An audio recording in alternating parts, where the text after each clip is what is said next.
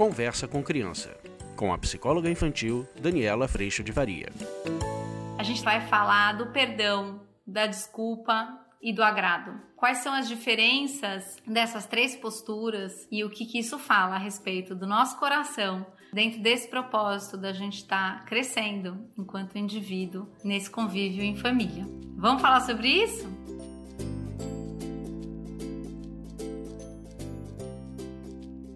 Olha, eu estou primeiro muito agradecida por ter tido a oportunidade da gente fazer essa caminhada de reflexão. É muito lindo quando a gente usa as oportunidades que a vida nos traz, mesmo as oportunidades desafiadoras e difíceis, para a gente conhecer mais a respeito do nosso funcionamento e para que a gente possa se responsabilizar cada vez mais pelo nosso funcionamento e convidar os outros, marido, mulher, filhos, também a essa responsabilidade. Eu queria trazer para vocês a diferença, né? O que, que acontece dentro da gente quando eu peço perdão depois de viver um processo de arrependimento, quando eu peço desculpas e quando eu entro para agradar, para ver se a gente consegue ficar bem de novo. É muito lindo perceber que no processo do perdão, a lupa está realmente dentro do meu coração. Quando eu vivo arrependimento e peço perdão por alguma coisa, isso significa que eu tenho absoluta percepção, consciência e clareza de qual foi a minha intenção, qual foi o meu propósito, como eu tratei o outro, e é por isso que eu me dirijo ao outro e peço perdão. É tão lindo ver, muitas vezes eu já tive algumas experiências de pedir perdão e a pessoa fala: "Mas não foi nada, eu nem me chateei". E é tão interessante isso porque no processo processo de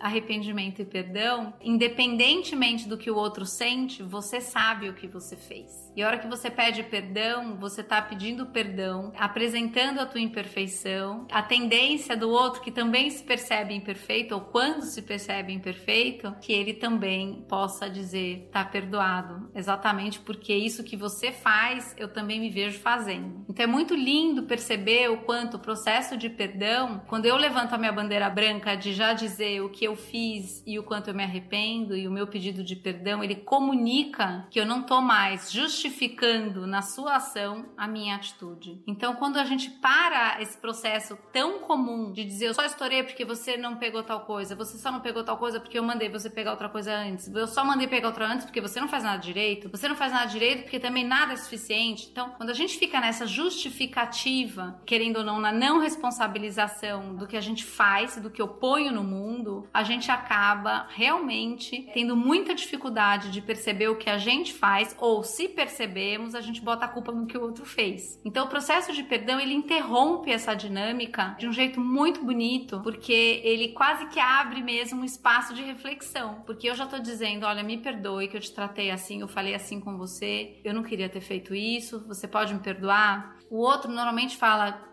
até se surpreende, muitas vezes fala eu te perdoo, mas nisso começou uma conversa. Nossa, mas eu também tratei ela de um jeito ruim, eu também respondi, eu também tarará. E pode ser imediatamente ou tempos depois, normalmente esse perdão também chega. O pedido de desculpas, muitas vezes ele caminha por um lugar diferente. É tão interessante perceber, ele caminha pelo lugar de porque eu percebo que você se chateou, eu vou te pedir desculpas. Não necessariamente, pode até ser que sim, mas não necessariamente eu realmente percebo percebo a minha ação e o que eu fiz. Eu posso te pedir desculpa porque eu percebo que isso te chateou, mas eu não reconheço a minha atuação, às vezes pela desconsideração, ou pela violência verbal, ou pela prepotência, ou pela arrogância.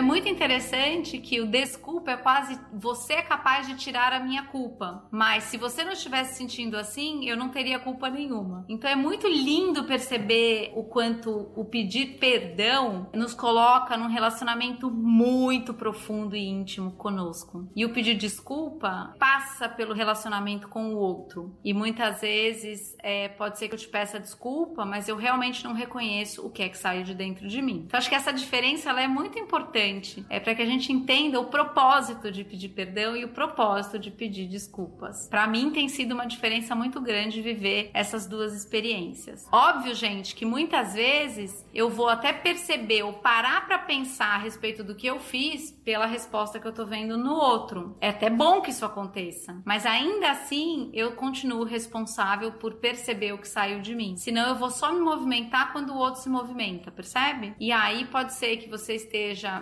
vamos imaginar uma relação de um dominante impaciente que grita, fica nervoso, por exemplo, com uma pessoa que tem uma paciência alta e uma não dominância. Essa pessoa tem muita dificuldade de comunicar. Ela pode comunicar ficando em silêncio e tudo mais, mas se essa pessoa não perceber que esse silêncio está dizendo está muito ruim para mim, pode ser que essa pessoa não entre no espaço do perdão, de perceber a sua desconsideração. Entende o que eu estou dizendo? Então, quando a gente bota a lupa dentro da gente, a gente começa a perceber como é que isso acontece.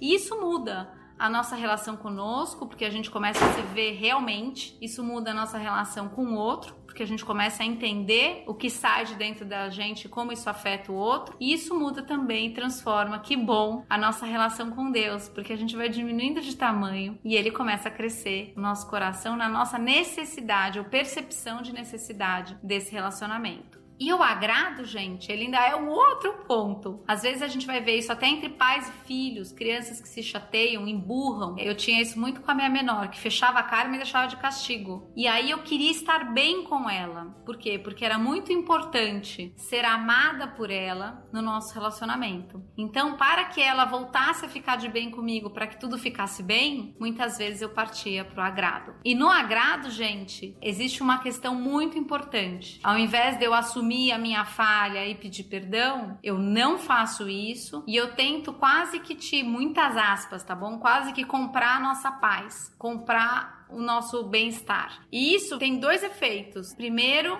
a gente acaba entrando num processo um pouco hipócrita com relação ao movimento do outro, porque eu não tô assumindo meu pedaço, e eu acabo caindo numa armadilha maior ainda, de às vezes esse outro ficar muito poderoso, de realmente se a gente se dá bem ou não, depende se ele foi agradado ou não. O que eu vejo acontecendo nesse processo em muitas famílias é que essa criança, por exemplo, se ela tá no lugar de ser agradada, ela vai ficando cada vez mais difícil de ser ser agradada, porque ela entende o poder que ela começa a ter na relação conosco de ser a pessoa que está dizendo: ah, tá tudo bem, ou não, não tá tudo bem. Então, quando a gente começa a passar a nossa paz, começa a passar na relação pelo outro, a gente realmente pode cair em algumas armadilhas e pode não viver a abertura e a verdade da gente realmente se responsabilizar pelo que nós fazemos.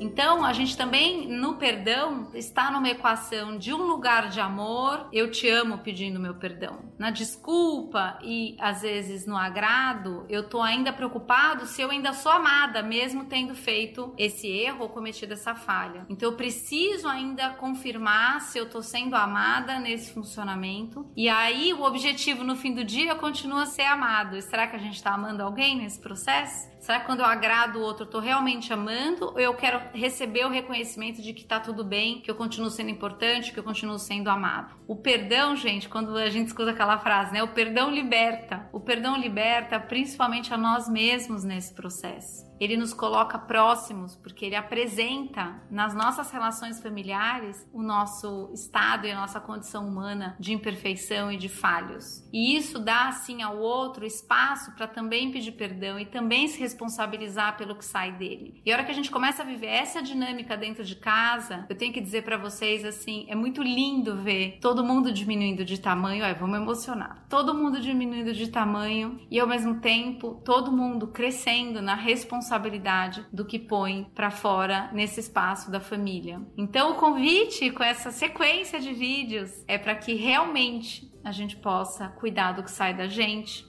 só por hoje. E caso saia desconsideração, violência, de uma forma, às vezes através da palavra, às vezes através do silêncio, às vezes através do grito, que a gente possa perceber, se responsabilizar e pedir perdão. O efeito disso, nesse grande propósito de convívio em família, é fantástico. A gente vive muito mais amor porque você ama muito mais. A consequência é ser amado muito mais, porque ninguém está fazendo para ser amado e a gente acaba vivendo a consequência de viver amor. E é muito gostoso conviver num lugar onde a falha, o erro podem ser acolhidos, porque na nossa condição humana é paz poder acolher esse lugar e essa experiência que somos todos nós. Eu espero do fundo do meu coração que você tenha se sentido acolhido aqui e que você se perceba de novo, lupa dentro da gente, como é que esse perdão acontece, se é um pedido de desculpa, se é um agrado, ou se é um perdão legítimo e que você espero do fundo do meu coração que você seja convidado a botar a atenção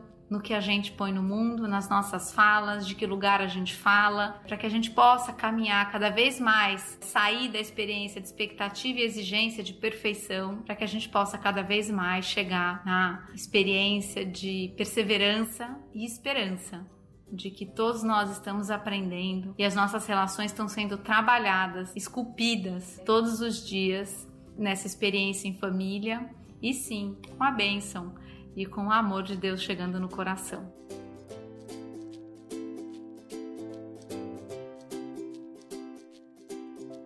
Eu agradeço a Deus em primeiro lugar por toda a paz e por tanto aprendizado e por tanta clareza de como eu funciono. E eu agradeço muito a tua presença aqui. Se você quiser aprofundar tudo isso, trabalhar tudo isso dentro do seu dia a dia, venha para o curso. Você vai adorar. E essa é uma caminhada de um ano que promete, sim, proporciona grandes transformações através das nossas relações. Um beijo, fica com Deus, a gente se vê na próxima. Tchau! Você acabou de ouvir Conversa com Criança, com a psicóloga infantil Daniela Freixo de Faria. Mande seu e-mail para conversa@danielafaria.com.br.